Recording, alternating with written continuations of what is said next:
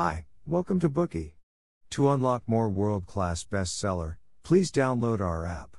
Just search for B O O K E Y at Apple Store or Google Play. You will get 7 days free trial with more features. Today we will unlock the book Why Evolution is True. Let's go back to December 20, 2005. On that day, all Americans concerned about science and education focused their attention on a court in Harrisburg, held their breath, and waited for the official decision on a case. It was battle concerning evolution and intelligent design. The decision of the federal judge John Jones III would come to determine how American students would learn about evolution. The case all began with a school management meeting in Dover, Pennsylvania. During the meeting, administrators had diverging views on the selection of the biology textbook for students. After the argument, an agreement was achieved which required biology teachers to read a statement to the ninth grade students. The statement challenged the rationality of evolution, while the intelligent design was proposed as an acceptable alternative. This was done under the guise of encouraging students to keep an open mind. Parents of the students were infuriated by the statement and came together to take the Dover Area School District to court. The trial lasted for six weeks until the judge John Jones III, a devout Christian, announced the verdict. He claimed that intelligent design is not science, but a recycled form of creationism. The verdict underlined that it should not be taught in science classes, and thus the Constitution bans public schools from providing students religious instruction. Jones barely concealed his opinions in the verdict, calling the school board's policy breathtaking insanity. There's no doubt that his decision was a glorious victory for science, and wise people welcomed it. However, Coyne, the author of the book, is not too optimistic about it. He believes that this verdict is in fact not a decisive victory, and that more creationists will come out against evolution. No matter how much compelling evidence is found, the results of the annual sampling survey show that more than half Americans still do not believe evolution. No evidence could convince those who oppose Darwin's theory as it goes against their religious beliefs. After all, believing in a religion does not require reason. So, why did Coyne write this book? The purpose is rooted in the fact that many people still have doubts concerning evolution. In contrast, others who believe evolution do not know how to defend it. Coyne considered it necessary to explain to them why modern science recognizes evolution as true. Through plenty of compelling evidence, he wanted to show everyone the thrill brought by the sheer explanatory power of evolution, and let them face up to its connotations. It's his sense of historical mission that encouraged Jerry A. Coyne to finish writing this book. He is a professor in the Department of Ecology and Evolution at the University of Chicago, one of the world's top experts in evolutionary genetics, and one of the most important public intellectuals in the field of evolution. He is also a regular writer for The New Republic, The Times Literary Supplement, and National Public Radio. Next, we will introduce the core content of this book in three parts. Part 1 The Battle of Evolution and Creationism. In this part, you will learn how the study on the origin of life shifted from mythology to science. Part 2 Evolution is more than just a scientific theory, it's a fact. For more than a century after Darwin's death, scientists have obtained plenty of evidence to confirm this truism. Part 3 The Philosophical Implications of Evolution. In this part, we'll talk about why the theory of evolution will not cause immoral behaviors, and even make those devoutly religious sincerely accept it. Firstly, let's look through the content of Part 1 The Battle Between Evolution and Creationism. At the time when science was not advanced, people were easily impressed by strange natural phenomena due to lack of proper knowledge about nature. They thus attributed the manifestation of the phenomena which they couldn't comprehend to the work of a god. Phenomena such as when squids and flatfish change their color to look the same as their surroundings, so they will not be detected by predator and prey, allowing them to escape and hunt. Another example is hummingbirds that can hover in the air and pivot so agilely that no helicopter could compare with it. Seeing such natural phenomena, people tended to believe that everything was well designed by a master designer. An English natural theologian William Paley said that, When we see an exquisite watch, we naturally think it's made by a watchmaker, because every detail of the watch, such as the precision structure and the intricate cog, all indicated that there is a skilled craftsman behind the intricate design. This natural theologian believed that similar to the watch, more sophisticated and complicated features existed in nature. We could find clues of manifestation being created and designed everywhere, all implying that a conscious celestial designer created everything. In other words, a God. Before Darwin put forward the theory of evolution in 1859, almost every educated Westerner accepted creationism. Not until The Origin was published did a real scientific explanation appear. So, what exactly is the theory of evolution? Let's discuss two reasons why it's true. First, unearthed fossils confirm Darwin's theory of evolution. These tell us that animals' organs are not created by God, but have evolved.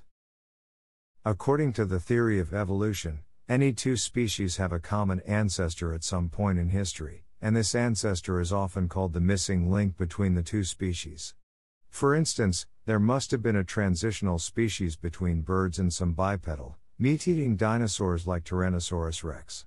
However, because the common ancestor generally is extinct, and geological changes occur over time, it's almost impossible for us to find what the exact missing link is. Furthermore, the difference between the initial split of the common ancestor may seem to be as little as the difference between you and people in a nearby village. The ancestor will eventually split into two species only after thousands of years of subtle and gradual evolution. As a result, even if we happen to discover the exact missing link, it's difficult to be certain that this is it.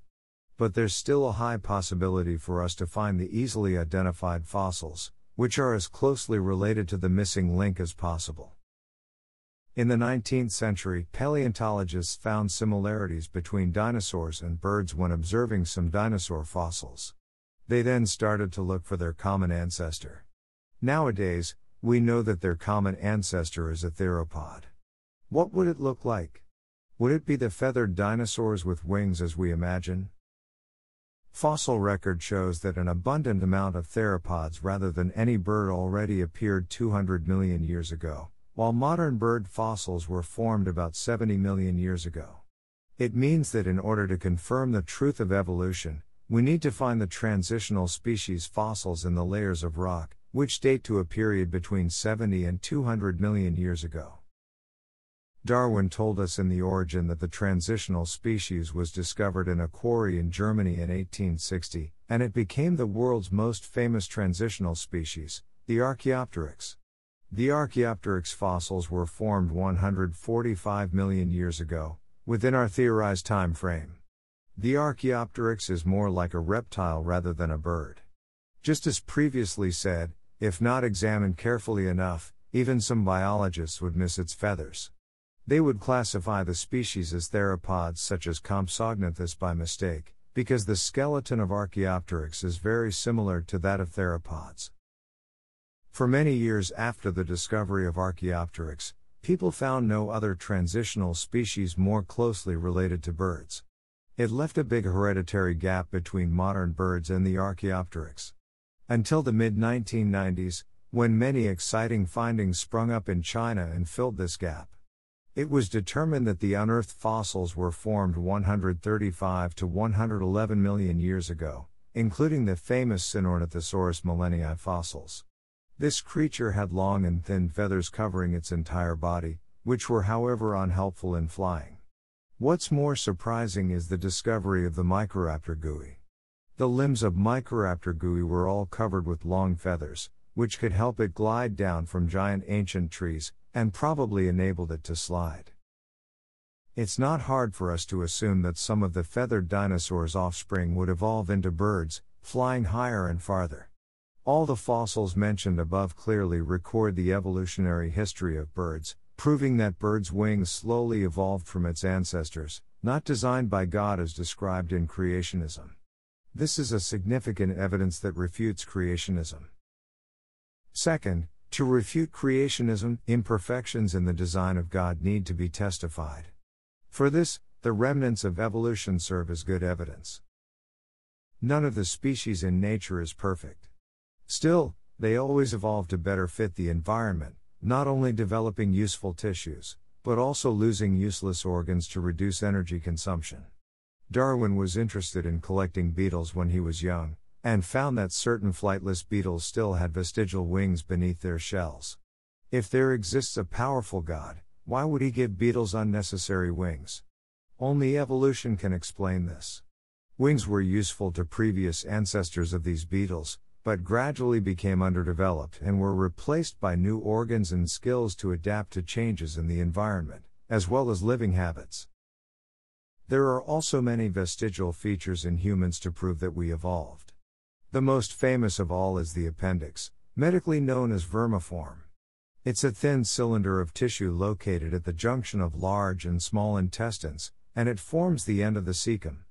By comparing the appendix of different animals, biologists found that the less herbivorous the animal is, the smaller the appendix will be. This means that the appendix is simply a remnant of evolution, which was necessary for our leaf eating ancestors, but no longer essential for us. Besides, the appendix may bring about serious health problems. For example, it can bring about the clogging, infection, and inflammation of the appendix, also known as appendicitis. If not treated promptly, the ruptured appendix may even lead to death. Furthermore, embryology also provides definite proof for evolution. Coyne pointed out that the most convincing evidence of all in embryology is the human embryos. A human embryo is covered with a fine downy coat of hair six months after conception. The hair is called lanugo, usually shed and replaced by vellus hair a month before birth. The lanugo of many premature infants may remain at birth, but will quickly fall off. Human embryos don't need the bushy hair, after all, staying in the womb at 37 degrees Celsius is warm and comfortable enough. Therefore, only evolution can account for the reason why the human fetus has lanugo, as it is the remnant of our primate ancestors. Also, just like human embryos, fetal whales have lanugo as well, which is also the remnant left by their ancestors which lived on land. Thus, as God's design is not perfect, only evolution can explain vestigial features. That's part one of this Bookey. We talked about two compelling evidence why evolution is an objective verity. First, unearthed fossils confirm Darwin's theory of evolution. For example, the Archaeopteryx, the ancestor of modern birds had many common features with dinosaurs. Second, creatures generally have vestigial organs, such as vestigial wings of flightless beetles and the human appendix. Among these, the fact that human embryos are covered in lanugo provides the most compelling evidence for evolution. Today we are just sharing limited Bookey. To unlock more key insights of world class bestseller, please download our app. Just search for BOOKEY at Apple Store or Google Play. You will get 7 days free trial with more features.